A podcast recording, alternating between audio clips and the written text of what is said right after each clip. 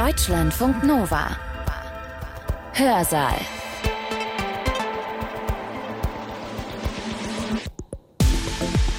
Ich bin Katrin Ohlendorf. Hi.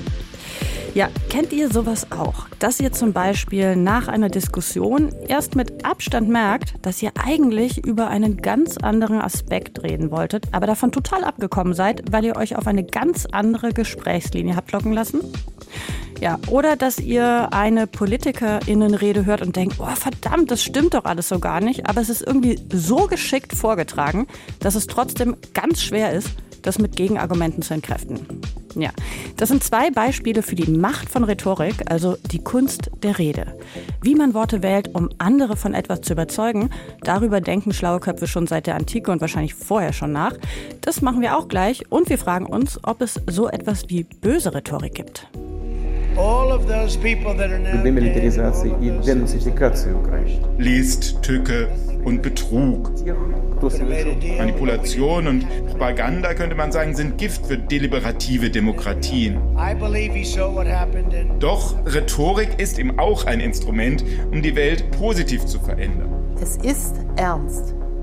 Nehmen Sie es auch ernst. Einstweilen erleben wir aber auch, wenn wir uns in der Welt umschauen, wie destruktive und manipulative Rhetorik Gesellschaften auseinandertreibt. Burkas, Kopftuchmädchen und alimentierte Messermänner und sonstige Taugenichtse werden unseren Wohlstand, das Wirtschaftswachstum und vor allem den Sozialstaat nicht sichern. Rhetorik ist zunächst mal eine Technik und damit ethisch neutral. Sie lässt sich sowohl zum Guten wie zum Schlechten einsetzen. Ja, und beides sind gute Gründe, sich gut mit ihr auszukennen.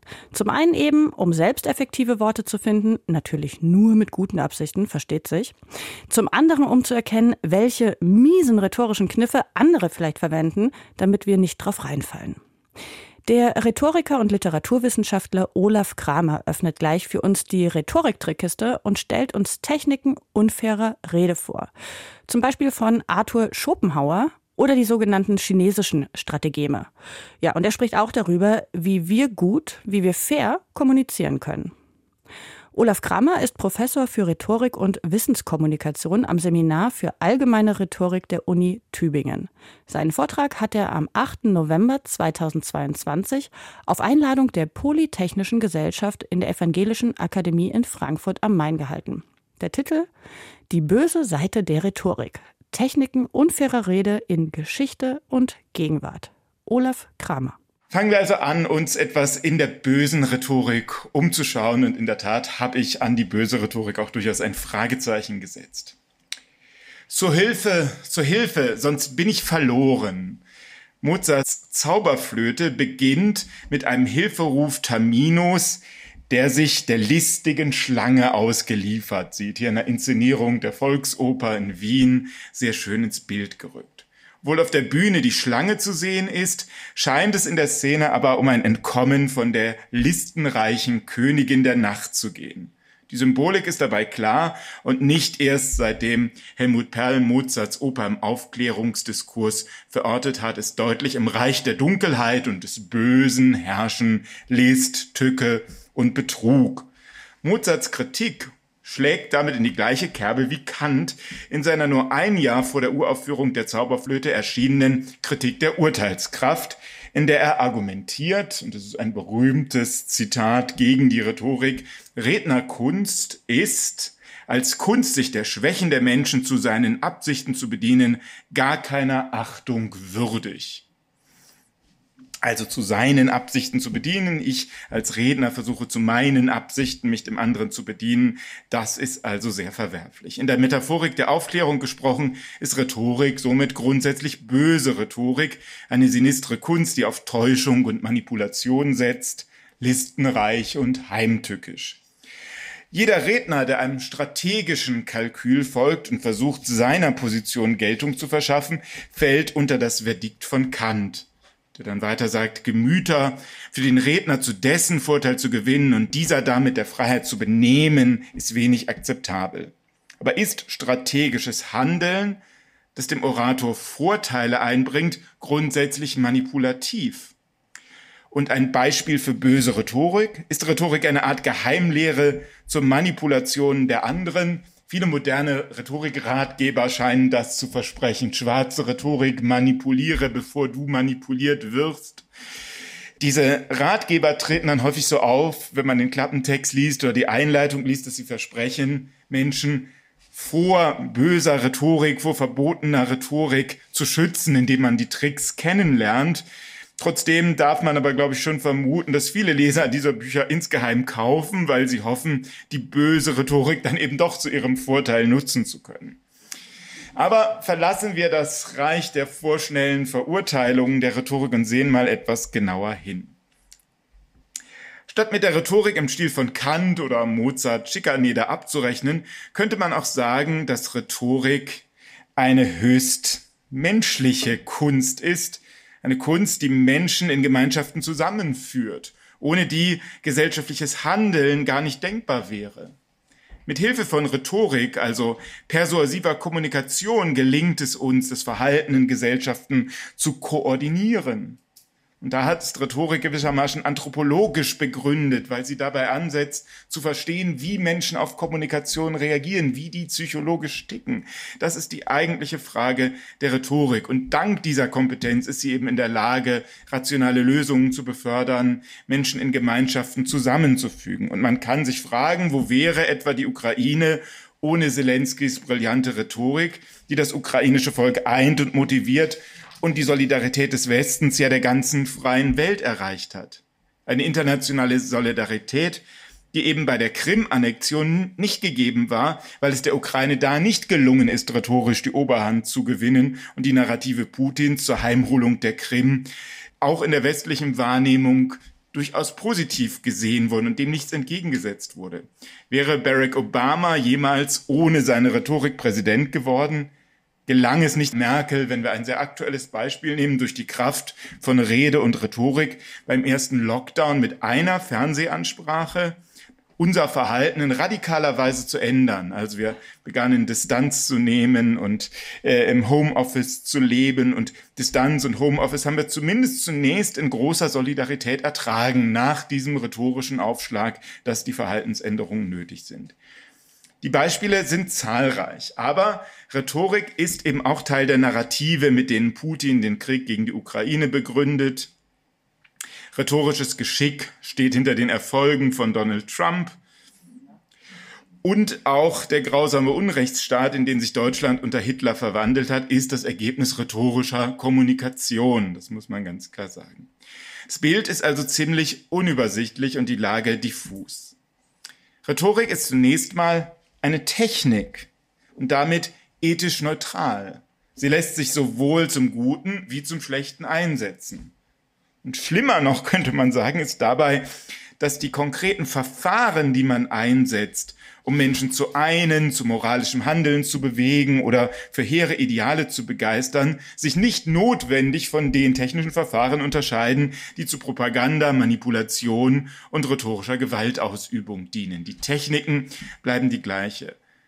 Auch eine Rhetorik, die im Dienst der guten Sache steht, setzt nicht nur auf rationale Überzeugung. Wir haben immer diesen aristotelischen Dreiklang in der Rhetorik, dass wir auf der Sachebene argumentieren, dass unsere Reaktion auf Argumente aber eben auch davon beeinflusst ist, was wir vom Kommunikator halten, ob wir den für glaubwürdig halten, ob wir ihm Vertrauen entgegenbringen und sehr stark auch von Emotionen, Pathos abhängig ist, die unsere Handlungsmotivation beeinflussen. Das sind gewissermaßen rhetorische Grundannahmen der Rhetorik, die Aristoteles beschrieben hat und die sind auch heute noch aktuell und nicht hintergehbar. Man kann moderne Stichworte nennen und spricht dann von sowas wie motivated reasoning, um zu beschreiben, dass auch wenn wir rational agieren, das immer motiviert ist aus bestimmten Interessenlagen heraus unsere, ähm, unsere Wahrnehmung gesteuert wird. Aber gerade weil die Technik der Rhetorik anthropologisch fundiert ist, liefert sie eben dann auch die Mittel, um andere zu manipulieren. Ähnlich wie ein Arzt, der den menschlichen Körper studiert, zwangsläufig genauso kompetent darin wird, Menschen zu heilen und zu helfen, wie darin, Menschen möglichst effektiv zu schaden, wenn er denn eben keinen moralischen Standards folgt. Nicht auch darin wird er kompetent. Und so funktioniert das auch in der Rhetorik. Man kann sagen, es gibt so eine Abstufung von unterschiedlichen Verfahren böser Rhetorik. Es beginnt im Grunde mit Propaganda. Propaganda gibt es in vielen Graustufen, die wir gesellschaftlich durchaus akzeptabel finden.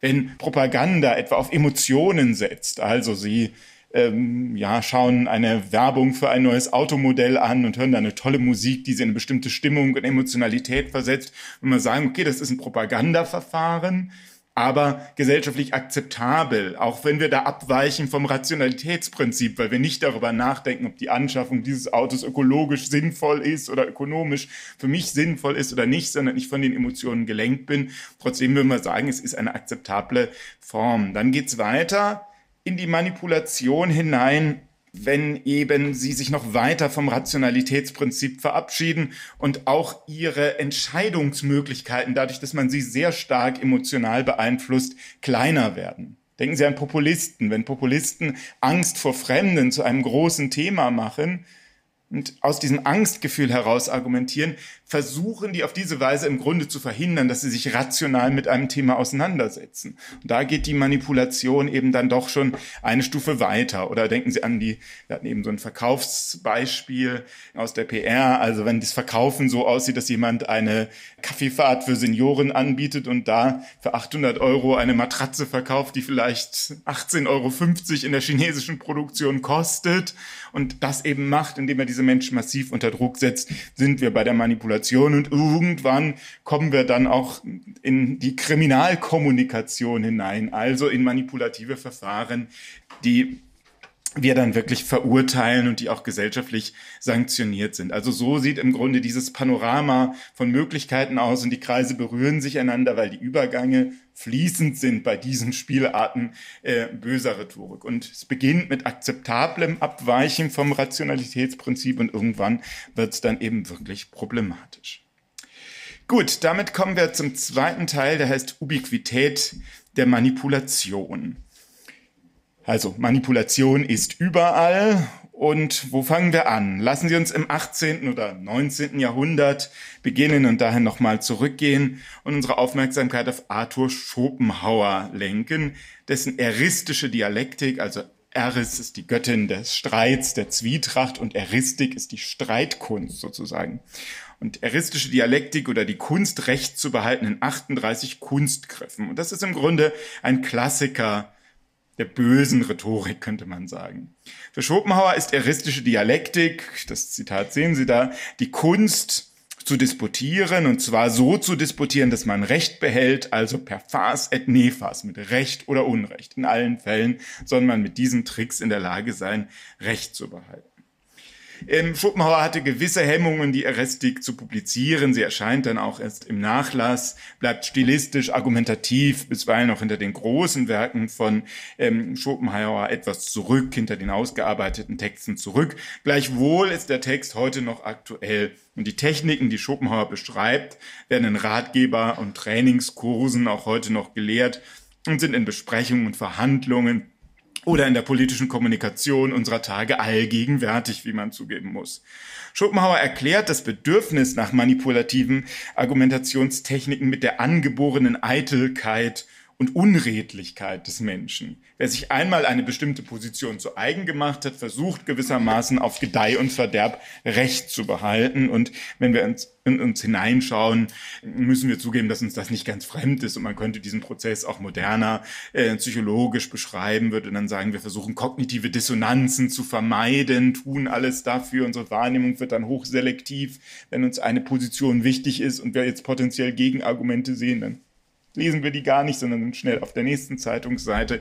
Also das sind so Mechanismen, die hinter äh, dieser Eristik stecken. Und jetzt wollen wir mal ein bisschen den Giftschrank öffnen und hineinschauen und ich zeige Ihnen mal so ein paar Verfahren, die der Schopenhauer vorstellt. Und im Grunde kann man drei Klassen aufmachen. Das erste sind logische Operationen. Und unter die logischen Operationen fällt etwa der erste Kunstgriff, den Schopenhauer vorstellt, und der heißt Erweiterung. Klingt erstmal ganz unspezifisch. Was heißt das? Es wird über ein Detail gesprochen und aus dem Detail wird dann die Bedeutung des Gesagten erweitert und aus dem Spezialfall werden allgemeine Regeln abgeleitet. Also, äh, wir sagen, in der Corona-Pandemie, es wurde die Pflicht zum Tragen von Masken eingeführt. Ne, das ist erstmal eine Beschreibung eines Faktums. Und in diesem Modus von Erweiterung leite ich dann aber ab, dass das nun ein Versuch des Staates ist, uns insgesamt zu unterdrücken. Also es wurde die Maskenpflicht eingeführt und der Staat unterdrückt uns damit. Dann wird das plötzlich zu einem viel größeren Konzept. Eine andere logische Operation, die verbreitet ist, ist die versteckte Petitio Principii, Kunstgriff Nummer 6. Jemand postuliert das, was er eigentlich beweisen sollte. Tarnen lässt sich dieser logische Fehler immer sehr gut, indem man die Begriffe einigermaßen konstant und zueinander in Beziehung äh, hält. Also ich sage zum Beispiel, Wirtschaftlichkeit gehört zum Grundprinzip eines jeden Unternehmens. Und weil dem so ist, brauchen wir Rationalisierungsmaßnahmen und deshalb müssen wir die Entwicklungsabteilung in Deutschland schließen. Wenn ich diese argumentative Reihung aufmache, gebe ich eigentlich keinerlei Beweise dafür, dass es wirklich wirtschaftlich sinnvoll ist oder strategisch sinnvoll ist, diese Entwicklungsabteilung zu schließen. Ich suggeriere nur die Verbindung zwischen diesen Punkten. Und auch das ist ein sehr verbreiteter argumentativer Fehler. Genauso wie das sogenannte, das kennen vielleicht einige Post hoc, ergo propter hoc, also zu sagen, es gibt nur Korrelationen, ich stelle aber Kausalität her. Dafür ist ein prominentes Beispiel zum Beispiel Barack Obama. Barack Obama hat mal eine State of the Union Address gehalten, das war damals ganz neu, die er begleitet hat durch PowerPoint-Slides, in denen ganz viele Zahlen zu sehen waren, wie wunderbar die Ökonomie nach oben geht und die Arbeitslosenzahlen nach unten und so weiter. Ganz viele Indikatoren, die korrelieren mit der Präsidentschaft von Obama. Aber in Wirklichkeit kann man ja nicht sicher sein, dass irgendeine politische Maßnahme, die er trifft, der Grund dafür ist, dass diese Entwicklung da ist. Es kann auch weltpolitische Gründe haben oder an der Effizienz der Unternehmen liegen oder was auch immer. Aber es wird durch dieses Zusammenrücken der Folie mit der, mit der Darstellung Obamas dann eine Korrelation genommen und so getan, als gäbe es einen kausalen Zusammenhang. Auch das ist sehr, sehr verbreitet. Ich habe ein aktuelles Beispiel. 12. Oktober 2022 im Deutschen Bundestag spricht Renate Künast von den Grünen und sagt den bedenkenswerten Satz, ich persönlich kenne auch Leute, die geimpft waren und krank wurden, die danach lange krank sind man sagen muss, es mag ja sein, es mag diese Korrelation geben, einen kausalen Zusammenhang darf man da aber nicht ähm, suggerieren. Das heißt, wir sehen in dieser Klasse von äh, Fehlschlüssen, diesen logischen Operationen, das sind Dinge, die alltäglich vorkommen, die auch gar nicht immer in böser Absicht passieren, aber die doch argumentativ hoch bedenklich sind. Die nächste Kategorie, die man aufmachen kann bei Schopenhauer, sind sogenannte affektive Operationen. Was kann ich da tun? Ich kann zum Beispiel den Gegner zum Zorn reizen, ihn beleidigen, persönlich und grob werden. Das ist ein Kunstgriff 8 und Kunstgriff 38, ähm, die das darstellen. Durch diese persönlichen Angriffe versuche ich, eine Person zu schwächen und zu verhindern, dass ich mich mit einer Sache überhaupt auseinandersetzen muss. Also eine ganz raffinierte Methode. Also ich spreche nicht über den Klimawandel oder die Klimakrise und mögliche Ursachen, die Greta Thunberg mir vorstellt, sondern ich greife sie als Person an und sage, was will dieses vorpubertäre Mädchen mir denn erzählen? Ne? Also gehe in diese Angriffslinie hinein, dann versuche ich eben über ähm, diesen persönlichen Appell diesen persönlichen Angriff Positionen zu schwächen und wieder ein Beispiel für böse, unfaire Rhetorik. Also Emotionsappell ist das auch häufig, nicht? Also es geht darum, Emotionen zu erwecken, eine Art Argumentum ad passionis. Und das kann durchaus auch wiederum in guter Absicht passieren. Nochmal Deutscher Bundestag, 21. Oktober 2022. Diesmal spricht Christian Hase von der CDU-CSU und der sagt, in Familien ist das Thema Energiekosten täglich auf dem Tisch, genauso wie bei jedem Meeting in jedem Unternehmen. Da ist die Witwe, Ihr Vermieter teilt mit, der Heizkostenabschlag werde sich verdreifachen. Sie weiß nicht, wie sie das von ihrer Witwenrente bezahlen soll. Sie spart schon, wo sie kann. Der Garten ist längst zum Ersatz des Supermarktes geworden. Also Emotionalisierung, durchaus vielleicht auch Emotionalisierung aus guten Absichten heraus, aber doch eine Emotionalisierung, die verhindert, dass man sich wirklich mit der Sache und konkreten Problemen auseinandersetzt und über politische Maßnahmen spricht. Also, diese Dinge kann man immer wieder beobachten. Dabei, bei diesen Emotionalisierungen, bei diesen persönlichen Angriffen, die in diesen, diese affektiven Operationen fallen, äh, gibt es dann auch Grenzen. Also zum Beispiel ruft äh, Stefan Brandner von der AfD am 23. September, als äh, Jens äh, Tortine von der FDP spricht, Lügner und Feigling. Und dann schreitet äh, der Bundestagspräsident ein und sagt, dafür gibt es einen Ordnungsruf. Also da ist sozusagen eine Grenze in diesem Kontext äh, dann überschritten worden des Akzeptablen. Aber wir sehen, das sind sehr alltägliche Verfahren und die kann man sehr zuspitzen, sehr radikal umsetzen. Dann haben sie schon erhebliches Angriffspotenzial. Oft sind sie aber auch sozusagen vorsichtiger dosiert und damit manchmal fast noch raffinierter in, ihr, in ihren bösen Auswirkungen. Das dritte, was Schopenhauer aufmacht, sind linguistische Operationen. Da wird also um Formulierungen und sprachliche Begriffe gestritten. Also zum Beispiel so durch den Einsatz von alternativen Begriffen. Das ist Kunstgriff Nummer zwei. Also, ich sage meinetwegen, in Russland erkläre ich alle möglichen potenziell oppositionellen Parteien und Organisationen zu ausländischen Akteuren gehe damit in eine Angriffslage hinein, die jede Autorität auflöst. Auch das ist ein verbreitetes Verfahren. Oft wird mit Homonymen auch gearbeitet. Es bleibt sozusagen der gleiche Begriff, der in unterschiedlicher Weise verwendet wird. Da gibt auch Schopenhauer selbst ein Beispiel. Äh, jemand sagt, sie sind noch nicht eingeweiht in die Mysterien der kantischen Philosophie und man antwortet, ach, wo Mysterien sind, davon will ich nichts wissen, um die Auseinandersetzung zu verhindern. Das Beispiel wird ganz aktuell, wenn ich irgendwas anderes einsetze als Kant und sage, Sie sind noch nicht eingeweiht in die Mysterien der künstlichen Intelligenz. Und ich, dann antwortet jemand, nee, von Mysterien will ich nichts wissen, um den Diskurs zu verhindern und äh, abzuwehren, dass er sich mit diesem Thema auseinandersetzen muss. Auch falsche Dichotomie oder ein falsches Dilemma, false dichotomy, ist sehr beliebt und verbreitet. Also dann sagt Daniel Föst von der FDP im Bundestag am 20. Oktober, wer behauptet, die Ampel würde für die Menschen in diesem Land nichts tun, der hat entweder keine Ahnung oder erzählt bewusst die Unwahrheit. Da wird nun die Opposition aufgemacht, entweder keine Ahnung oder Unwahrheit. Es kann natürlich viele andere Gründe geben, die Politik der Ampel zu kritisieren. Die kommen aber in diesem Spiel nicht mehr vor. Man kann dann diese Oppositionen, die man aufmacht, wo man versucht mit einzelnen Begriffe zu besetzen, wie eine Sache zu verstehen ist und zu definieren, wie eine Sache zu verstehen ist. Daraus kann man auch so Domino-Effektartig dann ganze Ketten machen. Das nennt man dann gerne Slippery Slope. Ein Slippery Slope kommt etwa von dem guten Herrn Trump, wenn er sagt, this election is a simple choice. If Biden wins, China wins. All these other countries win. We get ripped off by everybody. Also da wird über diese Begriffe diese Wahl in eine ganz bestimmte Richtung ausgedeutet und dann so eine ganze Kette aufgemacht von schlimmen Dingen, die dann passieren sollten, wenn Biden die Wahl gewinnt. Wir sehen, Schopenhauers Kunstgriffe sind ubiquitär und sie kommen in unser aller Leben immer wieder vor. In jeder Besprechung findet man Beispiele. Und das nicht immer aus böser Absicht, sondern weil Menschen, das ist wieder so dieser anthropologische Aspekt von Rhetorik, sich mit eigenen Positionen identifizieren, diese verteidigen.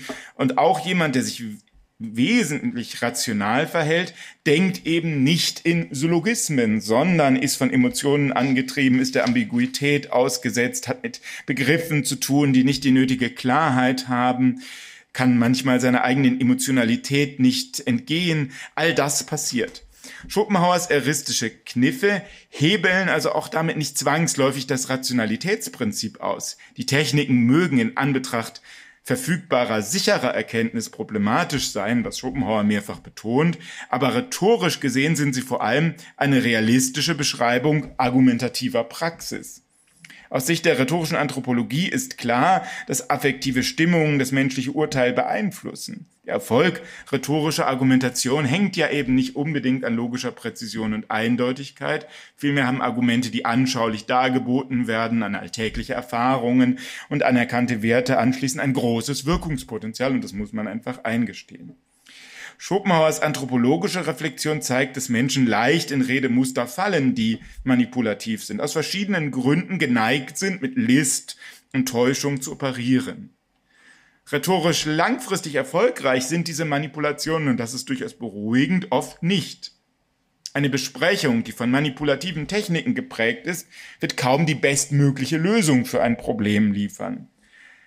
Die Auseinandersetzung versagt in solchen Momenten als Rationalitätstest und eigentlich sollte sie eben genau das sein, ein Rationalitätstest. Diskussions- und Verhandlungsteilnehmer so zu lenken, dass sie sich um eine rationale Lösung von Problemen bemühen, nicht der eigenen Bequemlichkeit erliegen und bei einmal gefassten Meinungen bleiben. Das ist die eigentliche Kunst guter Rhetorik. Aber es fällt uns oft schwer, diesen komplizierten Weg zu gehen. Aber eben langfristig scheitern Manipulation und Propaganda durchaus und es gibt so ein Problem darin, dass sie immer wieder neue manipulative Operationen nötig machen. Wenn man sich einmal wie Trump auf diesen Weg begangen hat, dann ist immer die Gefahr, dass sozusagen die Lügen zusammenbrechen. Also muss ich mit der Manipulation nochmal eine Stufe radikaler werden, das Rad nochmal ein Stück weiter drehen. Und das ist dann eben auch ein Effekt der Polarisierung auslöst, der Gesellschaften auseinander äh, treiben kann und etwas, was wir im Moment durchaus an verschiedenen Stellen beobachten können, was also ein wichtiges Thema ist. Ich komme damit zum dritten Teil, zum dritten und auch letzten Teil äh, der Ausführungen, der heißt im Reich der Wahrscheinlichkeit. Und wir gehen jetzt noch mal ganz woanders hin und beginnen mit Harro von Sänger. Harro von Sänger hat in den letzten Jahren in zahlreichen Büchern die 36 Strategeme, die den chinesischen General Tan Dui 436 gestorben, zugeschrieben werden, publik gemacht und auch diese gehören mittlerweile zum Arsenal böser Rhetorik. Und es ist interessant, dieses Buch anzuschauen, das Texte aus dem Jahr 436 oder davor enthält, weil davon ist im Titel gar nichts mehr zu sehen. Das heißt einfach 36 Strategeme für Manager. Ähm, also, das gehört so mittlerweile zum Repertoire böser Rhetorik durchaus dazu ähm, und setzt und stellt Verfahren vor, die auch wiederum im Wirtschaftsleben alltäglich sind und die auf 36 chinesische Lehrsätze zurückgeführt werden. Der Blick nach China ist aber trotzdem spannend, auch weil er nochmal eine neue Perspektive auf unser Thema gibt. Denn auf der Basis der 36 Strategeme kann man nochmal anders über die vermeintlich böse Rhetorik nachdenken. Die von Harro von Sänger bekannt gemachte chinesische Strategielehre vermeidet nämlich auf interessante Weise die Dichotomie von Strategie und Argument, von Manipulation und Persuasion, von böser und guter Rhetorik. Von Sänger unterscheidet begrifflich nicht zwischen Weisheit, Klugheit oder List und Trick, weil auch das Chinesische ein einheitliches Schriftzeichen verwendet. Sie steht nämlich für Weisheit, Klugheit, List, für Tricks, die man umsetzt. Von Steger regt damit zu einer anderen Betrachtungsweise an, die die Alternative zwischen Überreden und Überzeugen, erlaubter und verbotener Rhetorik vermeidet.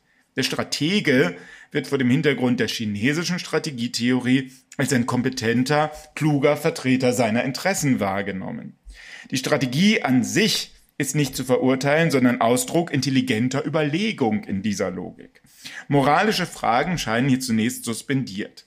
Die Strategeme können auf bloße Manipulation hinauslaufen, können aber auch in einer agonalen Ausgangslage genutzt werden, um die Situation zu analysieren, um den eigenen, richtigen, ethisch überzeugenden Argumenten Geltung und Wirkung zu verschaffen. Wie man mit diesem strategischen Wissen umgeht, wie man seine analytische Kompetenz einsetzt, ist schließlich eine moralische und ethische Frage, die dann gewissermaßen dazukommt.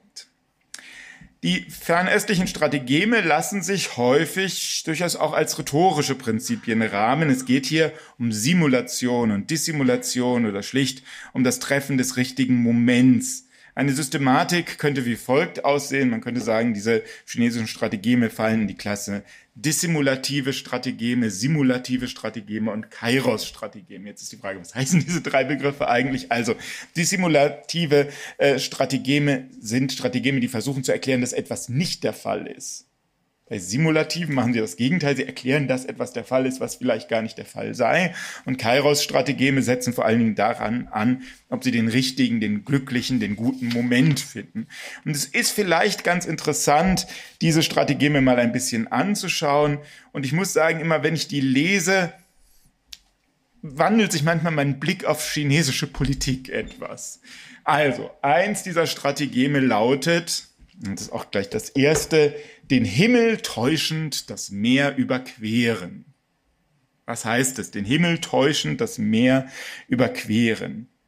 Wenn ich viel Aufmerksamkeit auf einen einzelnen Deal oder ein einzelnes Projekt lenke, zum Beispiel den Kauf eines Terminals im Hamburger Hafen, übersieht der Gegner, dass ich eigentlich ganz andere Ziele und ein anderes Geschäftsfeld und Geschäftsmodell im Hinterkopf habe. Das heißt es, den Himmel täuschend das Meer zu überqueren. Also eine Strategie, die dabei ansetzt, die eigentlichen Ziele zu dissimulieren. Dann gibt's simulative Strategien. Also wir nehmen nur so ein paar daraus, dass Sie mal einen Eindruck äh, bekommen. Simulative Strategie hat auch wieder eine schöne Umschreibung. Einen dürren Baum mit künstlichen Blumen schmücken. Auch das ist eine manipulative Technik, von der ich aber wieder sagen würde, die wenden wir alle äh, täglich an. Also sie haben einen, weiß ich nicht, eher schrottigen Staubsauger entwickelt, stellen ihn aber in einem großartigen Hochglanzprospekt dar oder ihre Argumente sind eher schwach, aber rhetorisch wunderbar ausgekleidet, dann machen sie genau das, einen dürren Baum mit künstlichen Blumen zu schmücken. Also, und da simulieren sie eben, dass etwas da ist, was eigentlich gar nicht da ist. Und dann gibt's Kairos-Strategeme, auch das wieder mit Blick äh, interessant, unbeteiligt die Feuerbrunst am gegenüberliegenden Ufer beobachten, lautet Strategie Nummer 9. Wie funktioniert das? Ich bin in einer Verhandlung und während sich zwei Verhandlungsteilnehmer gegenseitig schädigen, miteinander kämpfen und verhaken, mache ich einfach mal gar nichts und warte ab und irgendwann sind die müde und können sich gegenseitig überhaupt nicht mehr einig werden und dann sage ich, ich habe aber einen ganz anderen Vorschlag und das ist folgender und dann habe ich unbeteiligt die Feuerbrunst am gegenüberliegenden Ufer beobachtet und bin erst dann eingeschritten. Also diese rhetorisch fassbaren Techniken kommen sprachlich fremdartig und faszinierend daher, muss man sagen. Ähm, Im Grunde beschreiben sie aber ja rhetorisch durchaus bekannte Verfahren, die da umgesetzt werden. Nach der chinesischen Vorstellung, ja, wird dabei das Rationalitätsprinzip nicht unbedingt aufgelöst, sondern es ist durchaus auch ein Beweis dafür, dass man intelligent auf Situationen schaut und analysiert, äh, was da eigentlich passiert und daraus Konsequenzen zieht. Ne? Also so versuchen die, dieses Thema zu rahmen. Die große Frage ist jetzt aber, wie gehen wir damit um und äh, was können wir aus Sicht einer kritischen Rhetorik eigentlich zu diesem Thema sagen? Schon immer ist die List ja, das haben Sie auch schon gemerkt, jetzt ein, ein Themengebiet, das die Rhetorik durchaus interessiert. Und wenn wir so in die antike Rhetorik schauen, ist Odysseus der Listenreiche so eine der Urfiguren, Bezugspunkte auch von Rhetorik. Aber listenreich zu sein kann eben auch bedeuten, und das ist das, worauf Rhetorik eigentlich eher zielt, Analysefähigkeit zu trainieren zu haben, in der Lage zu sein, in der kommunikativen Situation zu erkennen, was passiert da eigentlich gerade. Und darum äh, geht es eigentlich der Rhetorik, die versucht, kommunikative Kompetenz auszubilden. Und beim Ausbilden kommunikativer Kompetenz kommt viel zusammen. Also es geht darum, bestimmte Techniken kennenzulernen, im Grunde einen Werkzeugkoffer mit dem ich selbst argumentieren kann, der mir aber eben auch hilft, die Argumente anderer zu analysieren und zu verstehen, was da eigentlich gerade passiert. Dann brauche ich Übung und Erfahrung, um das einzusetzen.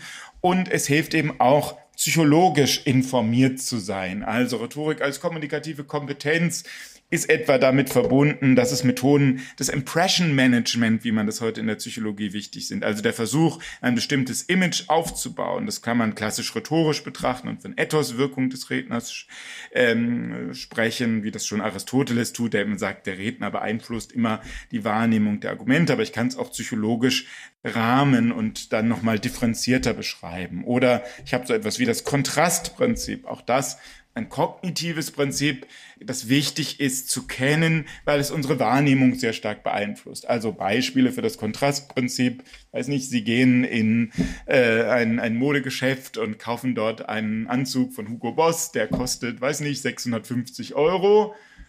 Und anschließend sagt der Verkäufer, ja, Sie brauchen noch einen Gürtel. Ich habe hier einen, der kostet 150 Euro. Dann ist Ihr Kontrastprinzip, naja, im Vergleich zu den 650 für den Anzug ist es 150 für den Gürtel einigermaßen in Ordnung. Den nehme ich noch mit. Wenn der Verkäufer gesagt hat, ich versuche Ihnen einen Gürtel für 150 Euro zu verkaufen, wäre damit gescheitert, ohne sozusagen diese Kontrastwahrnehmung. Äh, also so ein wichtiges psychologisches Prinzip. Oder unser Streben nach Reziprozität, das auch in Kommunikationszusammenhängen immer wichtig ist. Also wenn ich das Gefühl habe, ich habe was bekommen, dann bin ich auch bereit zu geben. Ne? Also es ist auch so eine Suggestion, die häufig im kommunikativen Kontext hergestellt wird. Also all das sind so Bausteine, die wichtig sind, wenn es darum geht, nun kommunikative Kompetenz in der Rhetorik auszubauen. Und eine Psychologie, ein psychologisches Wissen, die, das nötig ist, damit wir eben in der Lage sind, wirklich differenziert zu argumentieren und kommunikative Situationen zu verstehen. Und das ist eben das Ziel von Rhetorik, eigentlich diese kommunikative Kompetenz zu vermitteln, die dann immer auch kritische Kompetenz ist, um zu erkennen, auf welche Art und Weise sie eigentlich gerade manipuliert werden. Und ähm, insofern ist Rhetorik von da aus immer mit einer, mit einer Aufklärungsidee auch verbunden. Und die Ausbildung kommunikativer Kompetenz muss eben technisches Wissen, so wie ich das erklärt habe, verbinden mit Übung und Erfahrung und eben auch ethische Reflexion. Analysefähigkeit zu trainieren ist dabei im Grunde der Königsweg guter Rhetorikausbildung. Wer kommunikative Situationen deuten kann, hat die Möglichkeit, auf universelle Herausforderungen zu reagieren. Ein guter Redner oder jemand, der im Dialog bestehen muss, ist darauf angewiesen, Situationen beurteilen zu können. Dazu muss er Akteure und Adressaten ernst nehmen, versuchen sie und ihre Absichten zu verstehen und in Anbetracht der gegebenen äußeren Bedingungen angemessen zu reagieren. Hier hilft kein geheimes Wissen und auch keine Strategemenliste, sondern das ist eine Frage, naja, von Intelligenz, Kreativität und eben einer Kompetenz, die man ausgebildet hat. Längerfristig kann man mit Blick auf böse, destruktive und manipulative Rhetorik durchaus auch auf Selbstregulierung setzen. Das habe ich schon kurz erwähnt, weil manipulative Verfahren längerfristig eben oft nicht erfolgreich sind. Die Gefahr fortwährender Manipulation ist eigentlich eher gering. Das Krämer-Beispiel aus der Grundlegung der Metaphysik der Sitten von Kant. Ich kannte es ja selten lebenspraktisch. Bei dem Krämer-Beispiel ist er mal lebenspraktisch. Ich werde es Ihnen gleich erklären. Wie funktioniert das?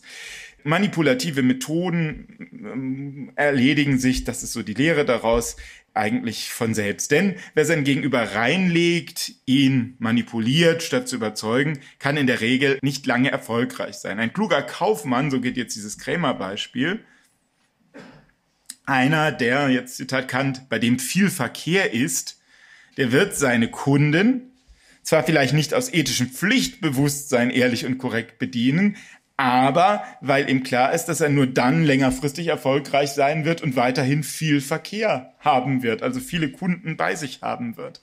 Und Kant macht dann das Gegenbeispiel auf, das können Sie im Grunde so nachvollziehen, wenn Sie so Andenkenläden an Urlaubsorten haben. Ne? Also wenn Sie hinaufklettern Richtung Schloss Neuschwanstein und an einem Andenkenladen vorbeikommen, geht er wahrscheinlich davon aus, dass sie nicht dreimal wiederkommen in den nächsten zwei Wochen, sondern dass es ein einmaliger Geschäftskontakt ist. Der hat wenig Veranlassung, aus sich selbst heraus ehrlich zu sein. Ne? Da müssen sie auf dessen ethische Qualitäten vertrauen, dass er ehrlich ist, weil er irgendwie an höhere Werte glaubt. Aber in vielen kommunikativen Kontexten ist das eher wie mit dem Krämer, der viel Verkehr hat. Wir sind beständig miteinander in Kontakt und schon deshalb ist eine ethische Orientierung etwas, das wir brauchen, damit diese Kommunikation Diskussion auch auf Dauer ja Fortbestand äh, haben kann. Das kann Hoffnung geben, dass die spalterische Rhetorik, rhetorische Taschenspielertricks, die nur der eigenen Machterlangung und Machterhaltung zielen, auf Dauer nicht erfolgreich sind.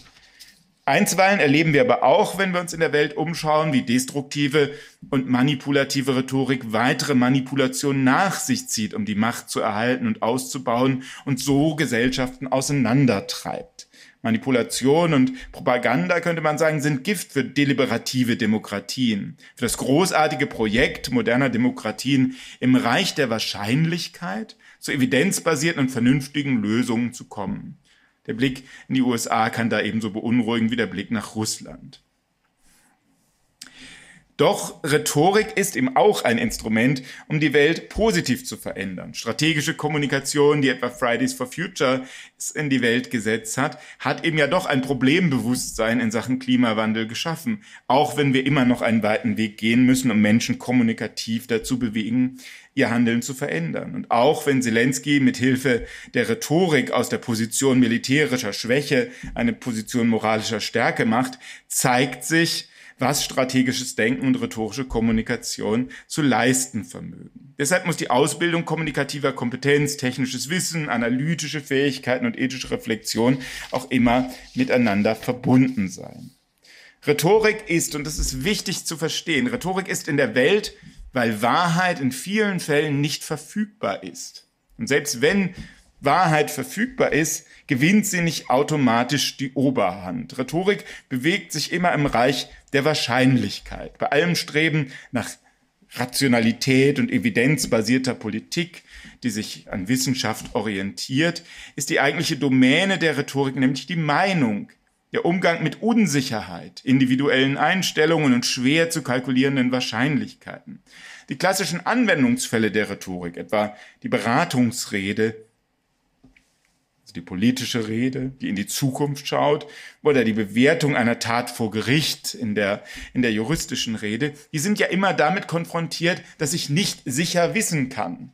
Also ich kann nicht sicher wissen, wenn ich zurückblicke, was am Tatort passiert ist. Ich muss das rekonstruieren mit Hilfe der Rhetorik oder ich kann auch als Politiker bei allen Versuchen, evidenzbasiert zu verfahren, wissenschaftliche Modelle heranzuziehen, nie sicher sein, welche Wirkungen eine politische Entscheidung in der Zukunft haben wird. Deshalb bin ich immer mit Wahrscheinlichkeiten konfrontiert und muss mit denen umgehen. Und das ist gewissermaßen das Thema der Rhetorik. Also politische Beratungsreden verhandeln laut Aristoteles die Zukunft, die möglichen Folgen einer Entscheidung, über die man eben keine sicheren Aussagen machen kann. Unter der Bedingung bloßer Wahrscheinlichkeiten, bloßer Plausibilitäten kann man aber strategische Kommunikation auch nicht durchgängig verurteilen, denn sie ist letztlich ein Versuch, mit Wahrscheinlichkeiten und bloßen Meinungen umzugehen.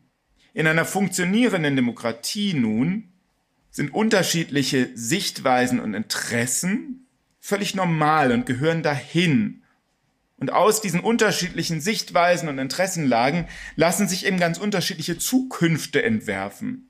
Seine Position mit strategischen Mitteln Geltung zu verschaffen, ist in diesem Fall Teil eines Debattenspiels. Und im Idealfall in einer funktionierenden Demokratie sind politische Debatten dabei eine Art Meinungswettstreit, der zu einem Rationalitätstest wird, weil man eben in diesem Rationalitätstest jede Seite versucht, seine, ihre Position stark zu machen. Und diese Argumente treffen aufeinander. Und dann kann im Grunde der Wähler entscheiden, was findet er nun am überzeugendsten in diesem Durchgang. Das ist sozusagen die Frage, die sich Rhetorik stellt.